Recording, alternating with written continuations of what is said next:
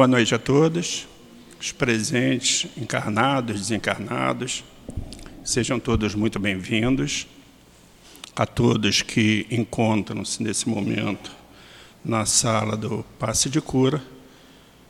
Que Jesus esteja sempre presente, irradiando também aos médios que exercitam esse trabalho. Mais uma vez, é uma felicidade muito grande poder estar nessa casa de amor. O Centro Espírita Altivo Panfiro, com suas obras sociais, com os seus cursos, com suas reuniões públicas, seus passes de cura, enfim, tudo aquilo que nós buscamos numa casa espírita como essa, muito séria, que é levado todo o seu trabalho com muito carinho, com muito amor. Então agradecemos a direção espiritual desta casa, nosso querido Altivo Panfiro, e aos dirigentes também encarnados, incluindo todos eles, bem como a todos os trabalhadores dessa casa, que não medem esforços para desenvolver as suas atividades. Como todos sabem, uh, o Centro Espírita ele consegue realizar os seus trabalhos com a ajuda da, de todos aqueles que frequentam, inclusive aqueles que também, por algum motivo, não podem frequentar, mas que também ajudam. Né? Nós realizamos estudo de segunda a segunda, né, pela manhã, à tarde e à noite. Às quartas-feiras, nós realizamos as reuniões públicas no horário de 15 e 19 horas, conjuntamente com o passe de cura. Às sextas-feiras é realizado o trabalho mediúnico, portanto, não há atividade é, externamente, somente para é, os trabalhadores da casa. No sábado, realizamos também a palestra pública no horário de 10 e das 17 horas. E também no sábado, realizamos um belíssimo trabalho uh, da obra social onde reúne cerca, pouco mais de 330 famílias. As mães com os filhos recebem todo o carinho, todo o apoio, o café da manhã, o almoço, e todas as crianças são encaminhadas por idade às salas de evangelização. Então, é verdadeiramente um trabalho muito bonito.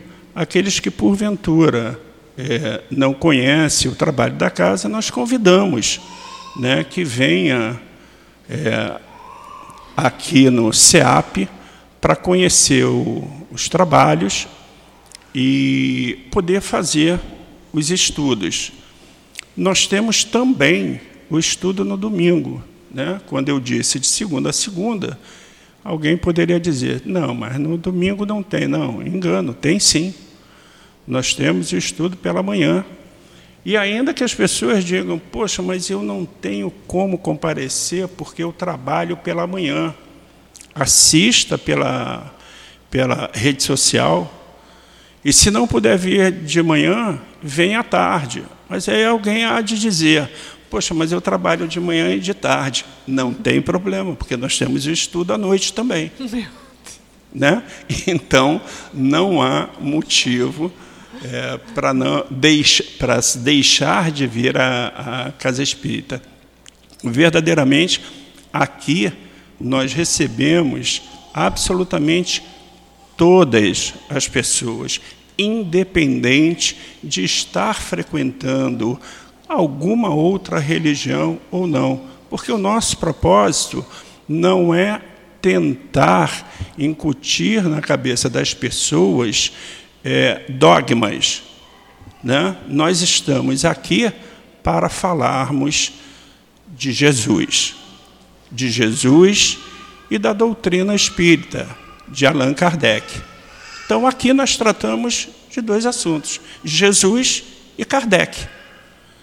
Então, é muito gratificante, né, pessoas que não tenham ainda a noção desse mundo espiritual, da reencarnação, é sempre muito importante um conhecimento, ainda que seja até por curiosidade, vale a pena vir assistir uma palestra e conhecer a nossa obra social. É, nós pedimos a gentileza àqueles que porventura estejam com o celular ligado, que possa desligá-lo ou colocá-lo em modo vibracal, porque é muito desagradável no decorrer da, do estudo da palestra é, ser interrompido pelo toque do, do celular. É desagradável para quem está com celular, como é ruim para aqueles que estão concentrados na, na palestra. Né? Bom, o nosso, a nossa reunião pública hoje, de quarta-feira, dia 28 do 9, das 19 horas, tem como tema o Evangelho segundo o Espiritismo, no seu capítulo 11, itens 5, 6 e 7. A nossa abertura será do livro Caminho, Verdade e Vida, na lição 86. Quem, com muito carinho, irá fazer a explanação hoje do tema é a nossa querida irmã Sueli. É, pós a sua explanação, nós teremos o momento do passe, que será sustentado pela nossa querida irmã Sandra. É, aproveitando o ensejo, já que nós estamos nos aproximando, né, por incrível que pareça, do final do ano, nós temos por hábito todo ano é, atendermos as crianças menos favorecidas, né?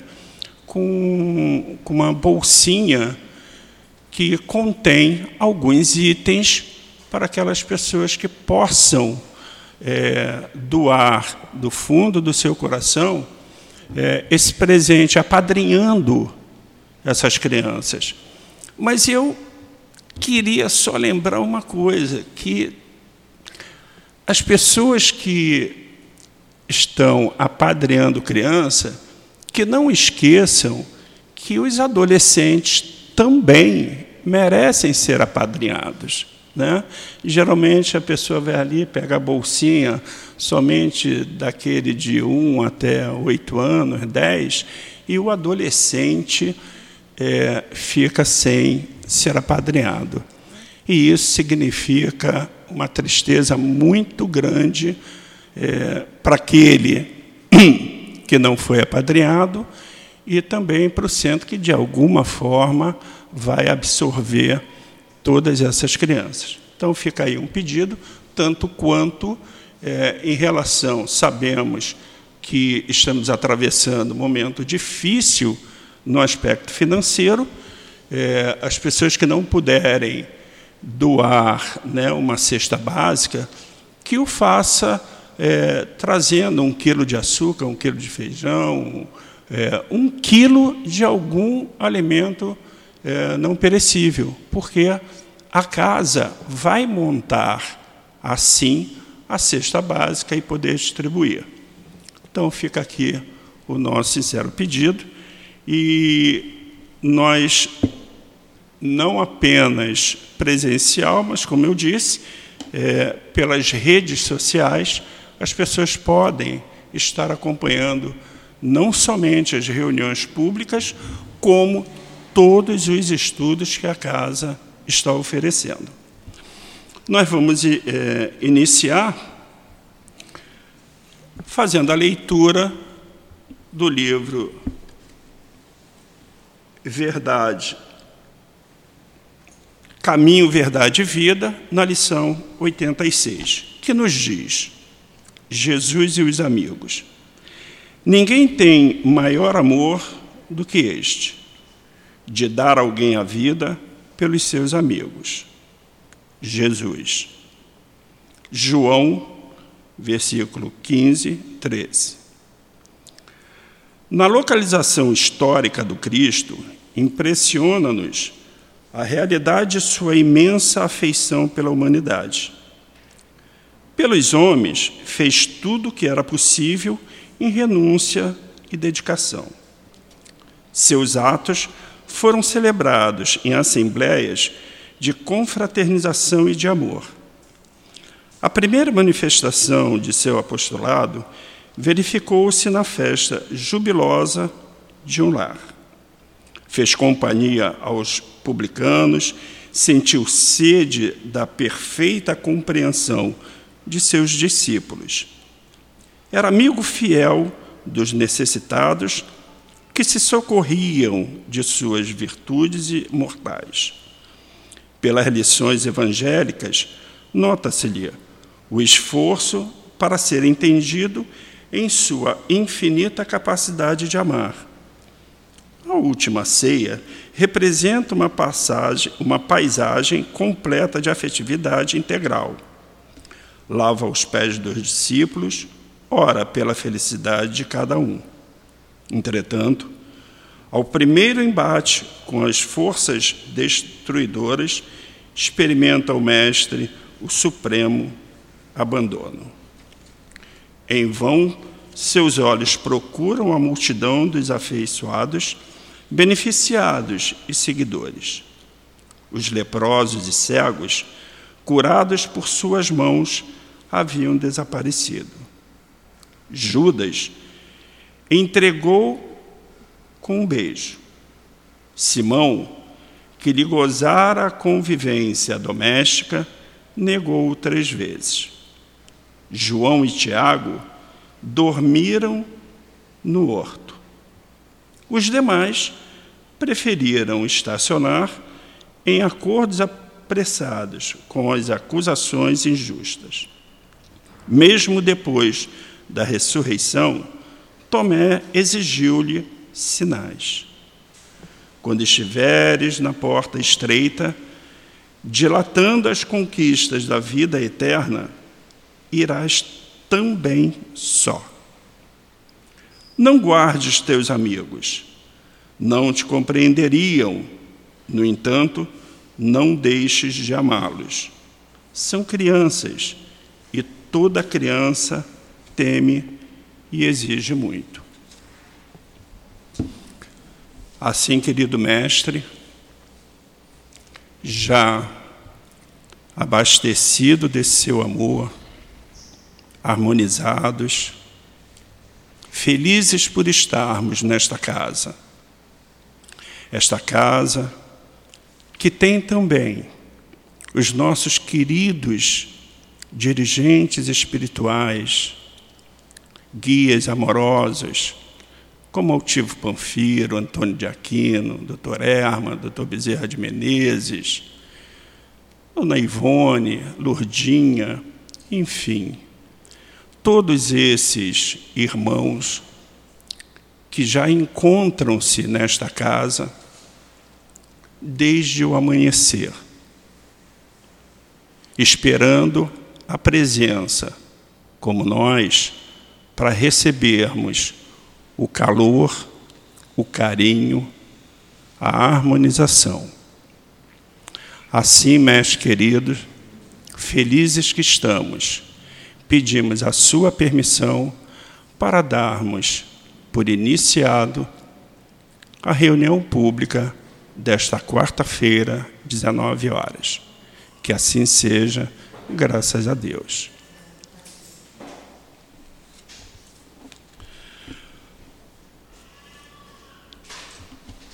Como tema é o Evangelho segundo o Espiritismo, no seu capítulo 11, itens 5 a 7, eu vou fazer a leitura apenas do item 5 para passar a palavra para nossa querida Sueli.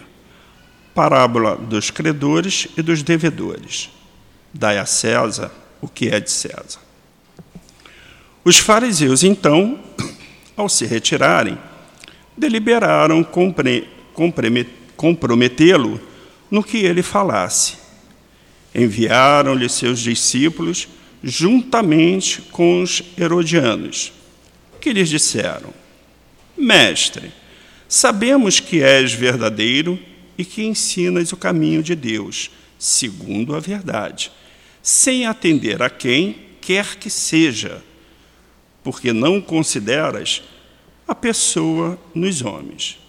Dize-nos, pois a tua opinião é lícito pagar o tributo a César ou não? Jesus, porém, conhecendo a sua malícia, disse: Hipócritas, por que me tentais? Mostrai-me a moeda com que se paga o tributo. E tendo eles lhe apresentado o dinheiro, Jesus lhe disse: De quem é esta imagem e esta inscrição? E eles responderam: É de César. Então Jesus lhes falou: Dai, pois, a César o que é de César, e a Deus o que é de Deus. Ouvindo-o falar dessa maneira, eles se admiraram da sua resposta e, deixando-o, se retiraram. Mateus, capítulo 22, 15 a 22, Marcos 12, 13 a 17. Que a nossa querida Sueli possa fazer a sua explanação abençoada por Jesus. Graças a Deus. Muito agradecidas pela sempre o acolhimento que a gente recebe nessa casa. Eu falo isso todas as vezes e eu continuo a falar que somos todos os novatos e os que já vêm aqui com frequência, porque eu já sou figurinha fácil aqui na casa, mas todos nós somos muito bem acolhidos. Acolhidos pelo plano espiritual e pelos encarnados também. Isso é uma diferença, dá uma diferença, porque é essa a proposta de uma casa espírita mesmo. É acolher, é consolar, é o hospital e é a escola. Então a casa espírita tem esse papel. E quando a gente encontra realmente uma casa espírita que cumpre a sua missão, aí a gente tem que né, aplaudir e realmente vir com, com muita vontade. Porque aí, nessa casa que está cumprindo a sua missão, consequentemente, ela vai atrair espíritos da mesma sintonia. E é assim que acontece na nossa vivência diária. Quando a gente está mais elevado, mais chegando perto de Deus, a gente atrai espíritos afinizados com a nossa proposta de vida. E quando você está sempre na, na, na, no erro, no desvio, fora da lei, você atrai espíritos infelizes também. E aí é que faz a, a, diferença da harmonia da gente entrar numa casa espírita e sentir esse acolhimento, um carinho, uma vontade de, de perpetuar na casa. Essa que é a, a, a característica dessa casa e é assim que a gente tem que se ver aqui com uma vibração boa, com bom pensamento e, e essa, essa recíproca tem que vir de lá para cá e daqui para lá. Esse, essa, essa, essa troca de sintonia é o que o André Luiz fala muito sobre isso, para esse fluxo mental. É importante para que a gente tenha harmonia e a gente vibre na e todo mundo compreenda e faça, saia daqui com uma transformação, porque senão de nada valeu. Porque se a gente continua indo à casa espírita só para receber o passe, a gente está equivocado. Se a gente está indo à casa espírita somente para receber o tratamento espiritual, estamos equivocados. Nós estamos na casa espírita para tudo isso para receber o passe, para ter um, um, um, auxílio espiritual da, do tratamento espiritual, mas para ter o consolo, para ter o conhecimento, porque o conhecimento nos eleva. Porque quanto mais você conhece, você alarga o seu, seu, sua, seu espectro de possibilidades para que os espíritos acessem. Quando a gente está muito fechada na nossa intelectualidade, o espírito, mesmo que queira dar alguma informação, a gente está fechado. Então, quanto mais a gente se instrui, é, é interessante, o mundo espiritual se alegra porque você aí também vai ter mais consolação, vai ter mais oportunidade desses espíritos nos ajudarem. Porque a gente faz prece e não vamos pensar que a prece, porque eu estou aqui na casa espírita, eu vou resolver toda a minha vida. Não é isso que os espíritos falam. A prece, justamente, é entrar nessa sintonia que a gente está buscando aqui. Então, quando a gente entra na sintonia, a gente se eleva, a gente atrai esses espíritos que vão nos dar o conselho, nos dar o caminho, nos dar um caminho para você mesmo trilhar e você resolver o problema, porque aí o vitorioso é você. Então, essa sintonia que a gente faz aqui na casa espírita é uma coisa importante. E é por isso que a gente entra dentro da casa espírita com essa proposta de eu melhorar, de eu sair daqui de uma maneira diferente da forma que eu entrei. E hoje, particularmente, a gente tem que sair assim, porque a gente vai falar muito do que você faz na sua vida do dia a dia como você usa os, os seus bens do dia do dia, porque nós somos homens do mundo, né? seres do mundo, então a gente tem que trabalhar dentro do mundo, mas nós temos que ver que nós somos seres espirituais.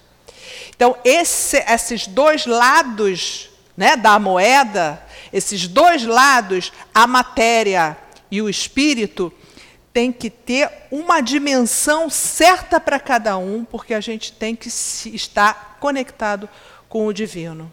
Caso contrário, a gente vai sofrer. Se a gente usa só a matéria e continua vivendo só matéria, troca matéria por matéria, encarnação a encarnação. Se a gente não pensar na divindade, nós vamos estar fora da sintonia. E, consequentemente, vai ter sofrimento e dor. Então, é esse assunto que a gente vai tratar aqui, um tema importante. Quando, quando nosso amigo eh, nos falou aqui, a casa oferece de segunda a segunda. Ah, é, é sábado, é domingo, é segunda de manhã. É, ah, mas eu não posso de manhã, então venha de tarde. Então, a gente vai pensar, eu não tenho tempo, porque eu tenho os, os deveres da minha casa, e é lícito, a gente tem os deveres da nossa casa, há que cumpri-los. Mas tem que ter um lugar, um lugar, uma hora, uma oportunidade. E a casa está nos oferecendo. E Manuel Filomeno de Miranda, esse é um espírito muito querido a gente, é, é, é o, o, o Divaldo psicografa, esse espírito fala muito de obsessões, né? ele, ele diz que quanto mais a gente se afasta da casa espírita ou da espiritualidade, maior facilidade temos nas obsessões. E uma das coisas que ele nos fala é uma palavra que ele usa assim que, que fica bem marcado na, na nossa consciência, que é o desculpismo. Essa coisa do desculpismo é essa questão que o nosso amigo estava colocando. Na mesma hora eu vim aqui e pensei: quantas vezes a gente usa esse desculpismo para falar, Hoje eu tenho que fazer ajudar meu filho na escola. Hoje eu tenho que fazer uma, a comida para o meu marido. Hoje eu tenho que levar meu neto aqui ou ali. E aí eu uso do desculpismo e me afasto da casa espírita. Depois da pandemia, então, a gente nem fala, porque tem muitas casas espíritas, diferente daqui, que fecharam as portas de, de, por conta da pandemia e os médios não estão voltando. Isso é sério. Esse é o que o Manuel Filomeno de Miranda está falando, desculpismo, porque agora a gente não tem mais o que desculpar. E aí, se eu falar assim, ah, dentro da minha casa eu tenho o meu templo, meu templo é no meu coração. Vamos raciocinar sobre isso, né? No templo do nosso, nosso coração é verdade, a gente acessa a espiritualidade pelo nosso amor, pela nossa intenção. Só que dentro da casa espírita os espíritos têm um, vêm para trabalhar com todo um equipamento, material, psicoscópio, vários instrumentos, né, que tem lá no mundo espiritual preparado para cada um que chega aqui. Cada um que já vem para cá com as suas dificuldades, que todos nós as temos, vem para cá para pedir alguma coisa, alguma ajuda, algum apoio, algum consolo. E esses espíritos identificam cada um. André Luiz fala que tem um aparelho chamado psicoscópio. O que é esse aparelho psicoscópio? Que o Manuel Filomeno de Miranda também fala desse mesmo aparelho. E no Memórias de Suicida também tem esse aparelho, que é uma aparelhagem do futuro, a gente ainda não tem aqui. É uma aparelhagem que no mundo espiritual tem, que identifica o, todas as suas dificuldades. Ah, mas aí eu entro numa, num scanner, nós já temos isso. Não, são todos os seus pensamentos, os seus sentimentos. Nós não temos ainda essa, essa evolução para ter esse aparelho, porque vai medir a minha necessidade, o meu sentimento, que que eu preciso e as minhas dores, que quando eu chego lá no trabalho de cura, esse aparelho já está identificando o que eu preciso e aí o médium, que ele é intuído pelos espíritos para doar o fluido necessário para você. Isso daí a gente vai ter em casa, com o seu templo interior? Não. É na casa espírita. Então, é por conta dessas, dessa, dessa importância da casa espírita que nós temos todo um arcabouço, uma proteção. E proteção também, né? Porque dentro, a, a casa espírita, segundo os, os espíritos nos relatam, não é só isso que a gente identifica aqui, quem não é evidente. Né? É, não tem só esse andar tem várias camadas de espíritos que são trazidos para ouvir, porque necessitam ouvir, são trazidos para se trabalhar, são trazidos para fazer tratamento. Então, aqui na, nesse momento que a gente está aqui conversando, muito trabalho no plano espiritual está tá acontecendo aqui. E é, mais uma vez, a responsabilidade da gente de sintonizar para o bem porque tem muito trabalho acontecendo que a gente não, ainda não tem a noção nem a, a condição de entender esse nível. Então, a casa espírita tem um papel fundamental, porque a gente vai pensar na nossa parte física, no nosso dia a dia, nas nossas desculpas do dia a dia, nossos trabalhos que são obrigatórios, a gente tem que trabalhar, a gente tem que ganhar dinheiro, a gente tem que ir a festas e se divertir, ir para a praia, ir para o cinema, tudo isso faz parte da nossa vivência. E necessário, porque a gente tem que ser alegre, tem que ser, tem que brincar, que Jesus brincava também, né? Ia festas, né? E logicamente sempre com responsabilidade quanto à nossa nossa nossa estágio vibratório, né? Porque eu falando de Manuel Filomeno de Miranda, vou fazer um parênteses aqui. Ele tem um livro que chama Fronteiras as Fronteiras da Loucura. Ele se passa no Carnaval do Rio de Janeiro. Então, o livro se passa aqui, no Rio de Janeiro, e ele relata a visão espiritual do Rio de Janeiro no carnaval. E a gente sabe que no carnaval tem excessos.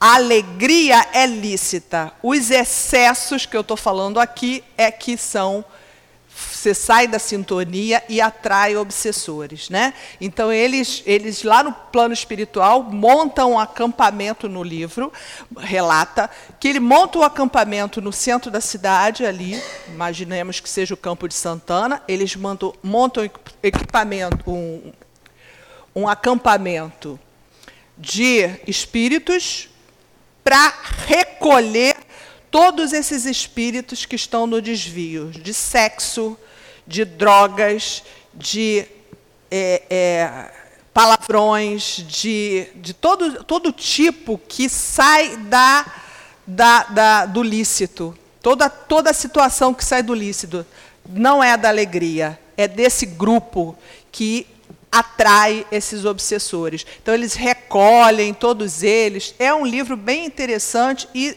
trabalha isso. Agora, se a gente pensar assim, gente, mas tem tanto obsessor, então no carnaval, não posso mais sair no carnaval. Não é isso. Né? É mais uma vez essa questão que a gente está conversando aqui. Que tipo de pensamento você está tendo? É só da matéria? É só do dinheiro? É só da briga, da luta do dia a dia? Ou você já está com outro pensamento, porque nós aqui todos já atendemos a um chamado de Jesus. E não foi à toa que você. Nesse, a primeira vez que eu venho no, no centro, não tem problema, você já escutou o seu chamado e você já está querendo alguma coisa a mais. E esse alguma coisa a mais não é nada mais do que a ligação e aproximação a Deus. Esse capítulo que nós vamos estudar hoje é o capítulo 11, Amar o próximo como a si mesmo. Ele começa esse capítulo, a gente vai estudar depois um item do capítulo, mas ele começa por uma parte que a gente não pode abrir mão de entender esse capítulo, que é o capítulo 11, quando ele fala o maior mandamento. Então, Mateus nos fala sobre quem é o, qual é o maior mandamento. Ele se reúne, os fariseus vão fazer a pergunta para Jesus, e aí o mestre fala. O fariseu pergunta: Mestre, qual é o primeiro e maior mandamento? E Deus, e Jesus nos fala: Amar Amarás o Senhor teu Deus de todo o teu coração, de toda a tua alma, de todo o teu espírito. É o maior e primeiro mandamento. E eis o segundo, que é semelhante e importante ao primeiro: amarás o teu próximo como a ti mesmo. Esse amar a Deus, a gente já para. Amar a Deus já, já gente, parece muita religião, mas, é, na realidade, é porque a gente tem uma certa dificuldade de pensar ou de se conectar com Deus. Né? Porque a gente tem, tem uma questão do livro dos Espíritos, que é a questão 10. Ele fala assim: é dado ao homem conhecer a natureza de Deus? A gente conhece, a gente conviveu com Deus, a gente tem ideia desse, dessa inteligência, né? suprema do universo, a gente ainda não tem essa condição. E ele, os espíritos nos falam assim: não, porque tem um sentido que lhe falta. A gente tem os sentidos, o tato, a audição, o ouvido, temos todos esses sentidos. Mas essa condição de entender qual é a natureza de Deus está longe da nossa possibilidade aqui, nós humanos ainda aqui encarnados. Mas um dia a teremos. Aí a gente vai ombrear, ou ombreada com Deus? Não, porque ele, ele vai ser sempre acima, ele é o Criador. Né? Porém, a gente vai ter, quando você for um espírito perfeito, você vai ter a ideia e a presença, a, a condição de conhecer a Deus. Por enquanto, a gente ainda não tem. Mas quando a gente, porque a gente ainda na questão 11 ele fala, mas por que será que eu ainda não conheço essa natureza, a essência de Deus? Qual é? Eu não conheço ainda. É só vai saber quando você não for tão obscurecido. É a nossa imperfeição.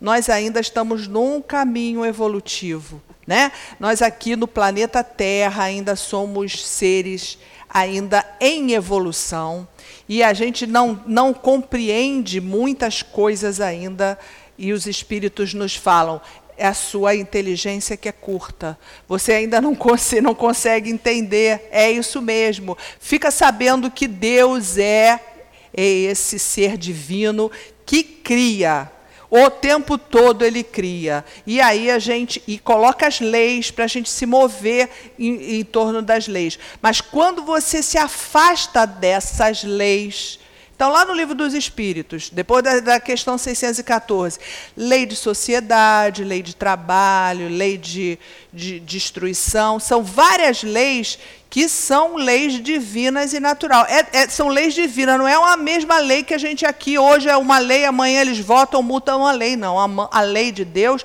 é eterna, é divina e é imutável, porque é perfeita. Então, se a gente tem essa, essa conexão com Deus, é tão importante porque a gente já tem a consciência disso no momento que a gente é criado da criação, a gente já tem essa consciência em germen.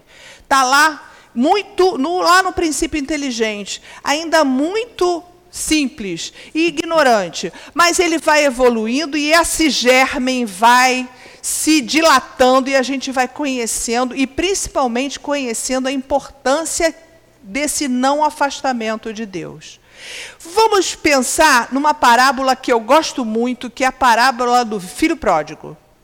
Vamos lá, se vocês vão lembrar. Bastante conhecido. Era um senhor com dois filhos.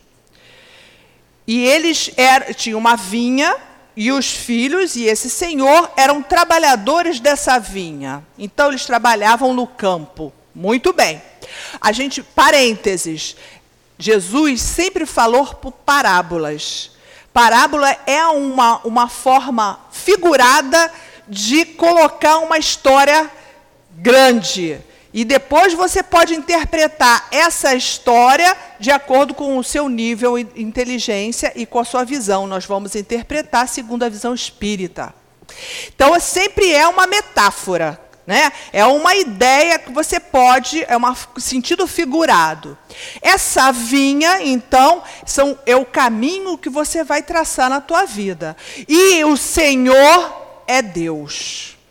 Os filhos somos nós que estamos no trabalho da vinha da nossa casa, lavando a louça, fazendo a comida e brincando e rindo e brigando com o filho. É o dia a dia da gente, é a vinha lá fazer a produção das uvas e depois o vinho, né?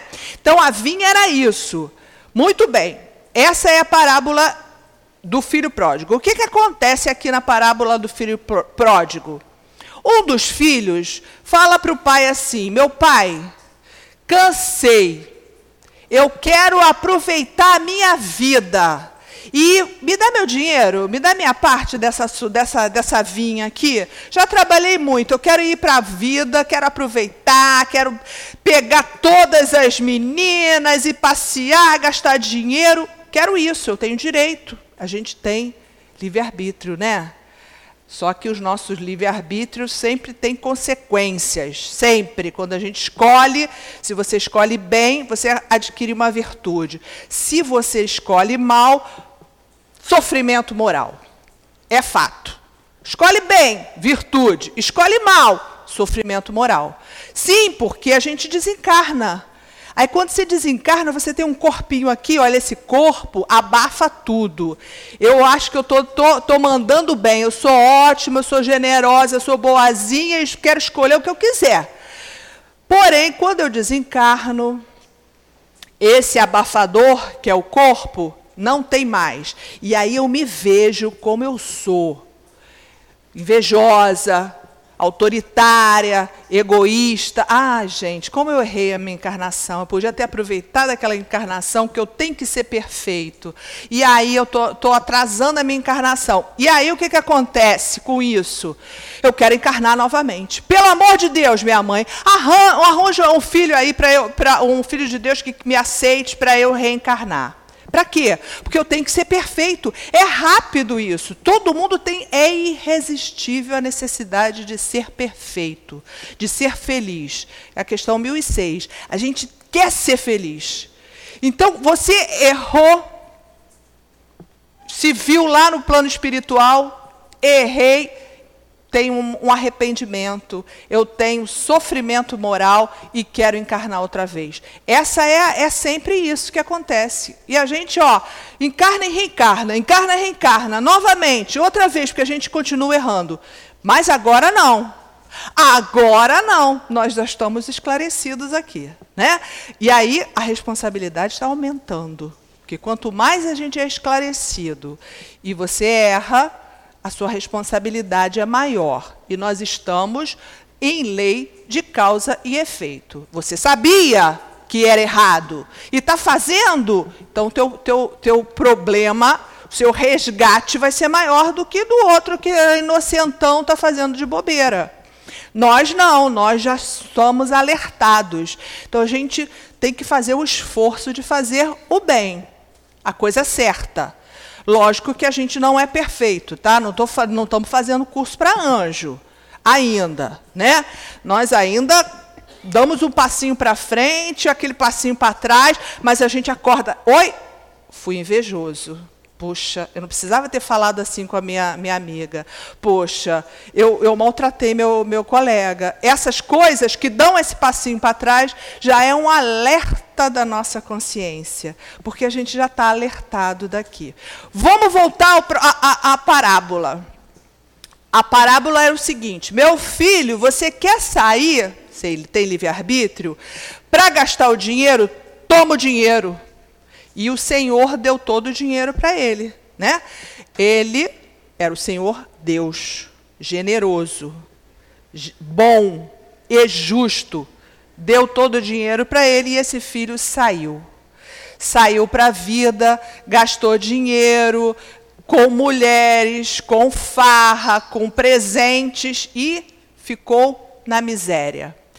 Tradução, na interpretação, quando você se afasta de Deus, que no caso da parábola é o Pai, se você se afasta de Deus e entra na materialidade, só quero a matéria, minhas coisas, é meu, meu carro, meu, meu minha casa, minha roupa, eu não divido com ninguém, tudo é meu, quero só para mim vai chegar uma hora, um momento, que esse afastamento de Deus vai te dar o medo de perder essas coisas.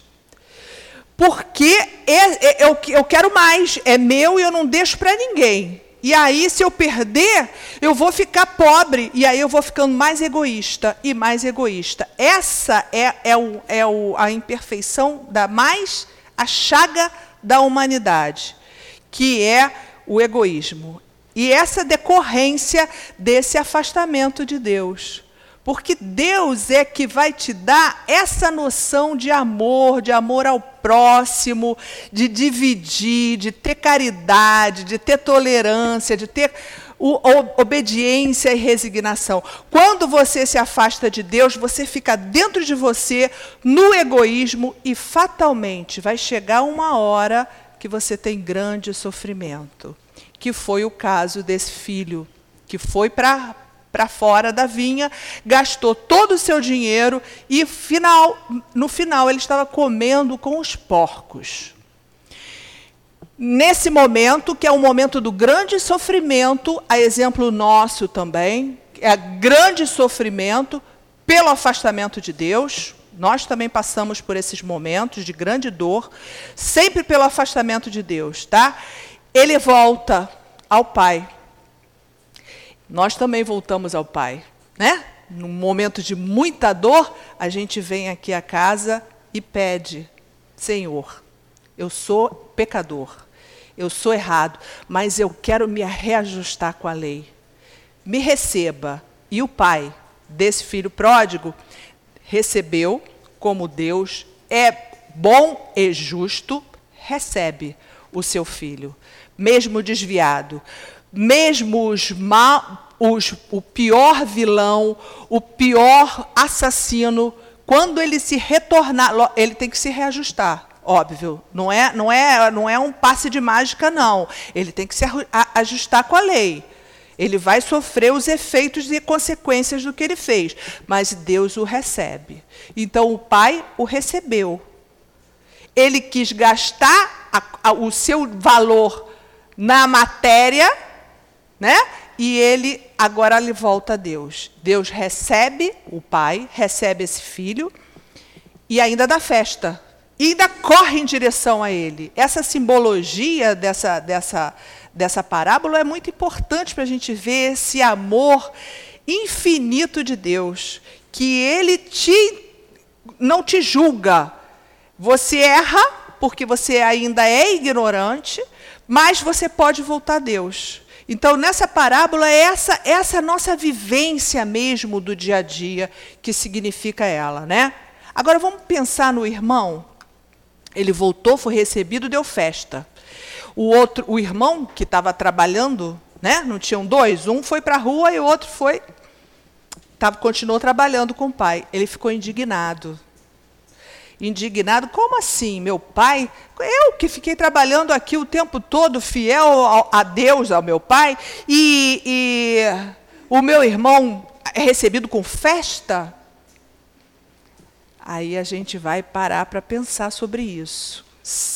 Emmanuel nos fala que esse segundo irmão foi invejoso, ciumento, e ele está mais, mais no erro do que o primeiro.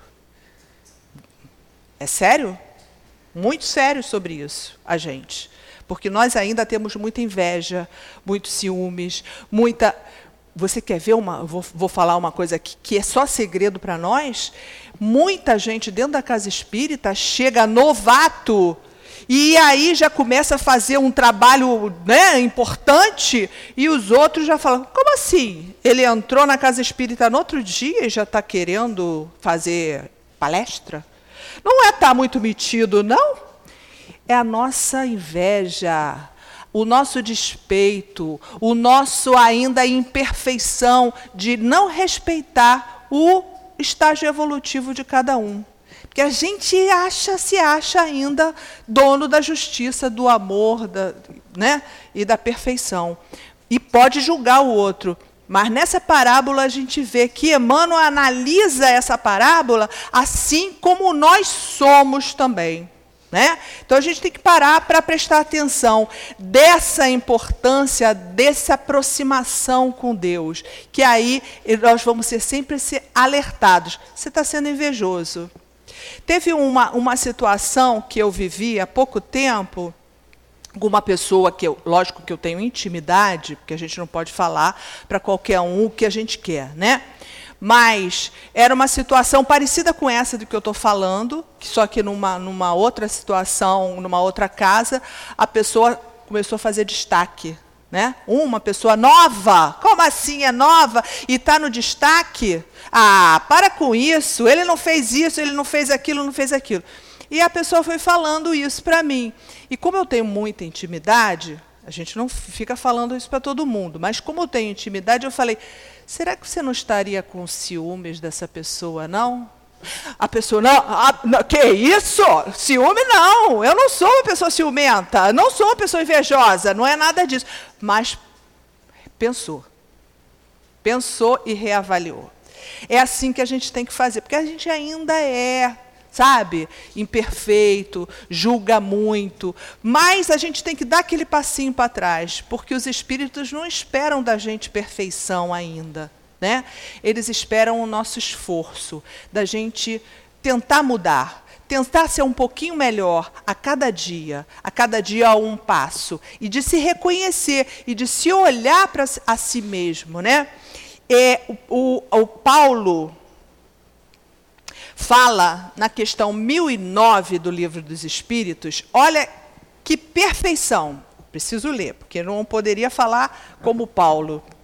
Ele diz assim: gravitar na direção da unidade divina, este é o objetivo da humanidade. Olha só, a gente pensa o que, que seria gravitar? Sol, uma estrela máxima, e a gente, planeta Terra, girando em volta do Sol. E vamos nos imaginar assim, gravitar para Deus. A gente vai calmamente girando para se aproximar de Deus. O que quer dizer esse giro que eu quero, quero imaginar nessa, na, nessa gravitação? É as nossas encarnações. A gente vai se aperfeiçoando e vai se aproximando mais da divindade. Então, Paulo está nos falando aqui, olha, gravitar na direção da unidade divina, este é o objetivo da humanidade. para sermos perfeitos.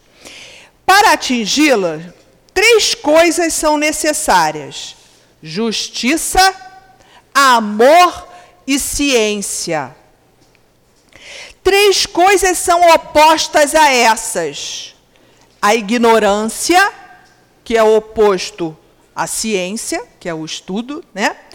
O ódio, que é o oposto ao amor, e a injustiça, que é o oposto à justiça. Então é muito perfeito o que a, a fala de Paulo, porque a gente está gravitando para Deus. Estamos cada vez mais conhecendo e sentindo esse Deus. Eu não preciso conhecer, porque eu ainda não tenho essa natureza, eu não tenho condição ainda sem, é, é, sentido para conhecer a natureza de Deus. Porém, eu tenho que senti-lo, né?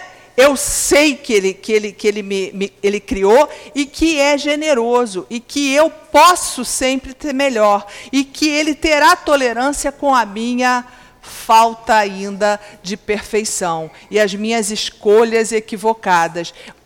Que escolhas equivocadas essas que eu terei que resgatar. É fato. Não teremos, não tem como não resgatar tem aqueles três pilares da, que tem lá no, no, no livro Céu e Inferno, que quando a gente falha, se afasta de Deus, a gente vai ter que entrar em três fases. Arrependimento.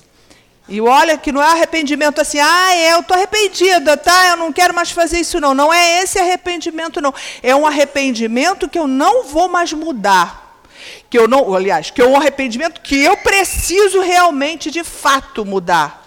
Eu entendi, é um arrependimento que vem realmente, não é de boca para fora, é do coração. Tem arrependimento, expiação e prova. A gente passa por expiação para e por final, a gente tem que reparar o que a gente fez, que é aquela questão do que sujou limpa.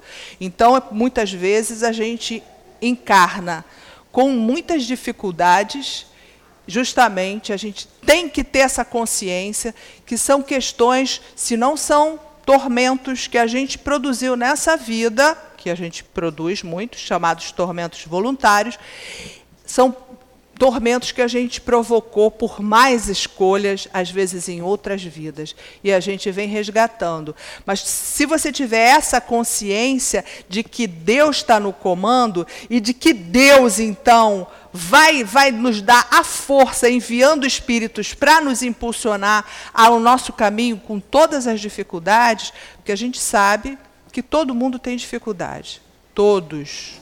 Não tem assim a pessoa que Lacordé fala isso lá no capítulo 5, mesmo estando no palácio ou na choupana, todos sofrem.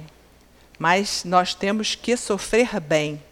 Se a gente entender que a gente está passando pelo sofrimento, é um momento que eu preciso de resgatar essa aceitação e essa resignação vai me favorecer numa próxima oportunidade reencarnatória, se não for dessa mesmo.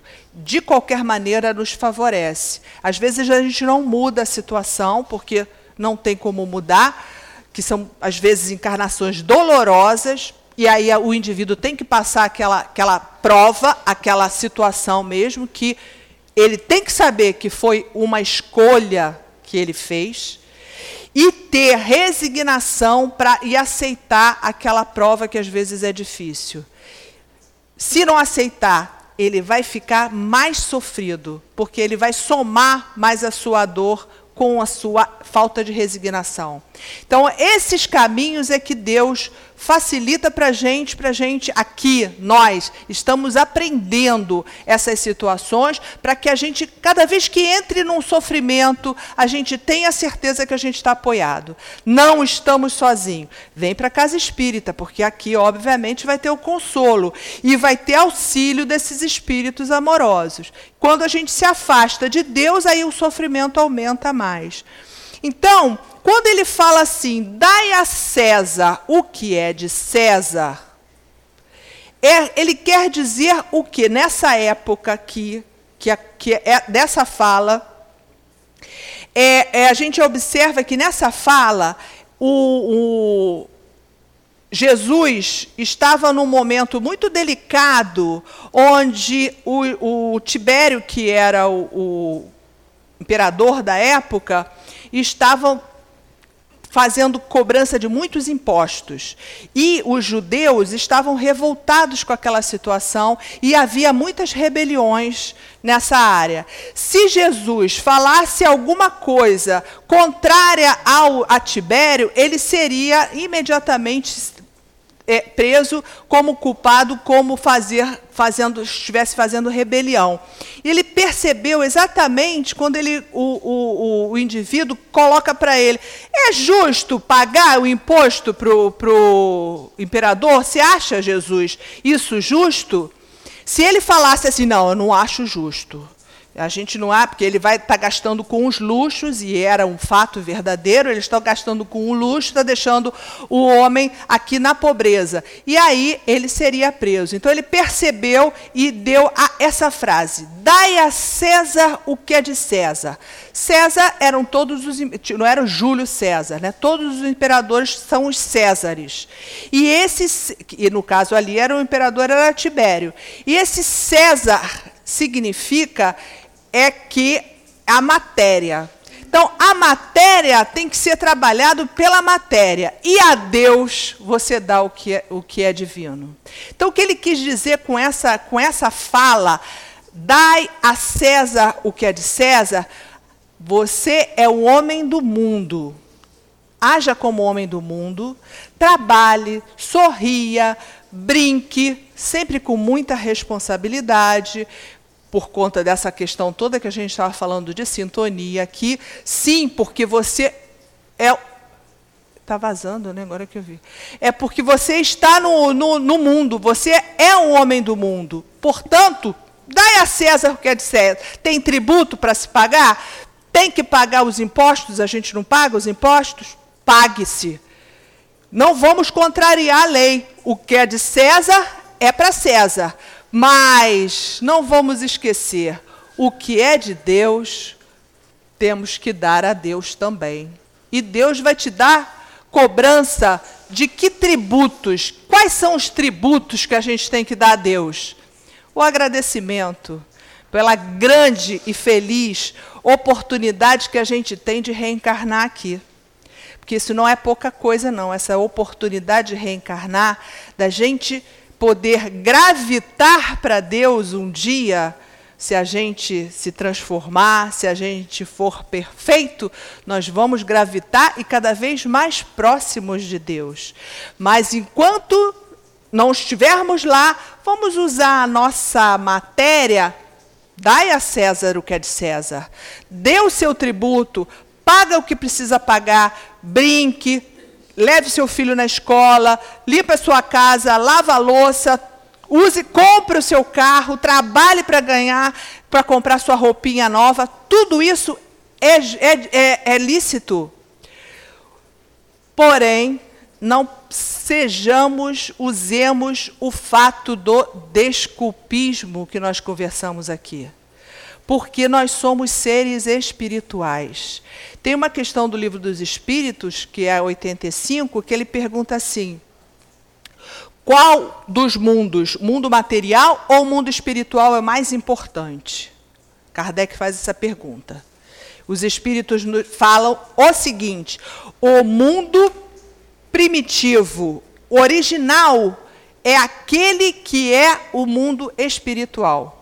Ou seja, você, na verdade, todos nós, somos seres espirituais. O mundo espiritual é o nosso mundo verdadeiro. Nós estamos aqui apenas de passagem. É apenas uma passagem. Se vocês já viram esse filme dos Zé Igor, recomendadíssimo, maravilhoso, não podemos perder. Nós espíritas temos que é, investir nisso, né, para que, que a divulgação continue cada vez mais. Esse filme é lindo, vale a pena. Bom, mas o que eu quero falar nesse filme, sobre Zé Arigó, tem um momento que ele está com uma dúvida, né? essa, é, minha missão, eu estou dedicada unicamente à, à, à causa. E eu não queria isso, não. Aí ele tem um encontro com o Chico Xavier. E o Chico Xavier fala uma frase. Vamos gravar essa frase que eu, que eu vou falar aqui, porque vocês vão lá ver o filme e vão lembrar dessa frase. Que Chico Xavier fala para o Zé Rigó. Meu filho, não crie conflitos em si mesmo. Isso aqui é apenas uma passagem. É exatamente isso. Não crie conflitos. A gente tem uma vida assim, que, que cria conflitos, e aqui nós somos só uma, uma passagem. A vida verdadeira é a vida espiritual. Então a gente tem que viver aqui na matéria da melhor maneira, sendo feliz, brincando, usando o que é possível, com responsabilidade sempre. Porque temos causa e efeito, sempre sem desperdício, sempre com respeito, com respeito ao próximo, sempre. Mas aqui, amigos, é apenas uma passagem. Nós somos seres espirituais. Então, não valorize muito essas coisas da matéria. Não façamos desconexão com Deus, porque essa desconexão com Deus é sempre causadora dos nossos sofrimentos e das nossas dores. E esse Jesus que veio nos informar de todas essas bênçãos que essa ligação com Deus, ele veio nos dar, exemplificando na sua própria carne, ele exemplificou, ele não só falou, como eu estou falando aqui, ele veio provar e mostrar o seu grande amor a Deus, a sua confiança a Deus. E esse exemplo também Kardec, a terceira, então, revelação, vem reafirmar que nós somos seres espirituais e que a gente não pode ter desconexão com Deus. Sejamos homens do mundo, trabalhando sim na, no mundo, mas sempre com a conexão de Deus. E que Jesus, então, sempre nos inspire e nos ampare. Uma boa noite. Obrigada.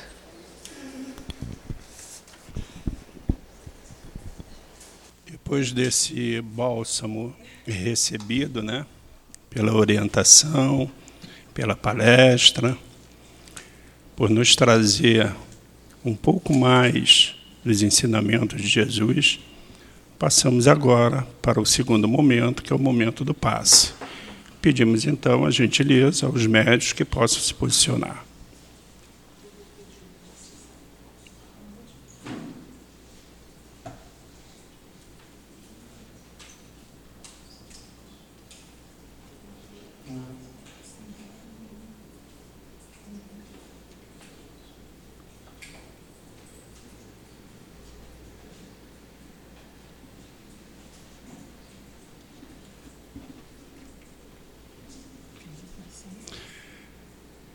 É sempre uma grande felicidade, é sempre com coração em festa que nós estamos nesta casa, essa casa de amor, e neste momento, para recebermos os passes, os fluidos, por intermédio das mãos dos médicos que já encontram-se posicionados emanados pelos espíritos de luz desta casa. Assim, pedimos, Jesus, a licença e a sua permissão para darmos por iniciado o momento do passe. Graças a Deus. Jesus e amigos. Jesus sentiu o abandono de muitos amigos pelos apóstolos, pelos que curou, mas não se deixou abater. Pelo contrário, perdoou e orou por todos. Mesmo sabendo de todas as traições, continuou tratando todos com muito amor. Em nenhum momento ficou zangado, não ficou aborrecido, mesmo com aqueles que não tiveram nenhuma gratidão para com ele. Nós, como nos comportaremos diante de uma situação em que somos abandonados pelos amigos? Será que perdoaremos ou brigaremos? Será que vamos continuar amando nossos amigos? No mundo em que vivemos, de egoísmo, de orgulho, é muito difícil. Mas nós temos que aprender a desenvolver o amor, porque nós só recebemos amor do Cristo, mesmo com todos os nossos erros, mesmo quando o abandonamos, sempre tivemos o seu amor. Então, por que não podemos fazer o mesmo com os nossos amigos, nossos entes queridos e mesmo com aqueles que não são conhecidos. Às vezes brigamos por qualquer coisa, por religião, política, futebol, até por ciúme, e perdemos o amigo. Ficamos com raiva, mas somos seres humanos mas precisamos aprender o amor. Precisamos aprender a perdoar, seguir a doutrina do Cristo, pensar que Jesus deu um amor infinito por todos nós, sempre está de braços abertos. Praticar o amor de Jesus é fazer caridade pelo próximo, mesmo que não o conheçamos. O amor precisa estar em movimento. E para movimentarmos esse amor, só na caridade, espalhando fraternidade, carinho, amparando aqueles que necessitam, os que conhecemos e os que não conhecemos. Lembremos sempre desse amor infinito de Jesus, que sempre vamos sentir e que Deus abençoe a todos.